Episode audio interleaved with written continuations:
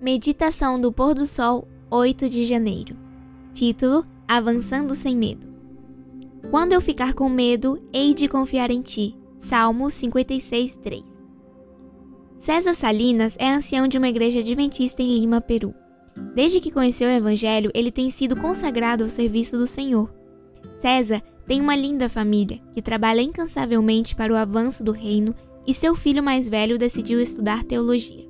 A fim de ajudar o filho na educação, César pediu a Deus um emprego que lhe oferecesse os recursos necessários para cobrir a despesa do filho. O Senhor atendeu a oração dele. César logo começou a trabalhar e passou a receber um salário muito bom em comparação aos empregos anteriores. Por esse motivo, a família fez planos de matricular o filho no seminário.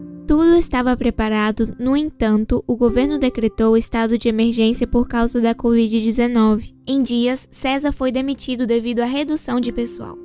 Sua família, então, passou a enfrentar dificuldade financeira. E não havia muito o que fazer, pois o mesmo estava acontecendo em todos os lugares.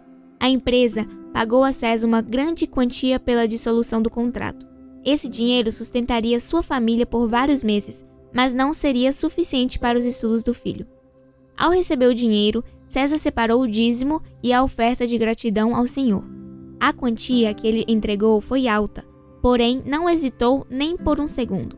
Sabia que seu melhor parceiro era Deus e que ele iria ajudá-lo a sair da crise. Apesar de seus medos, César confiou no Senhor de todo o coração. Assim, em pouco tempo descobriu o que era ter Deus como parceiro.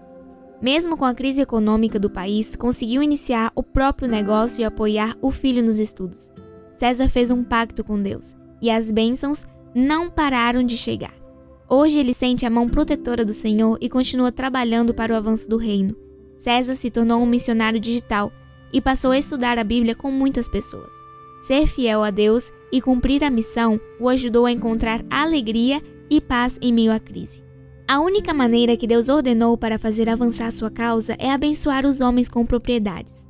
Dá-lhes sua luz do sol e a chuva. Faz a vegetação crescer.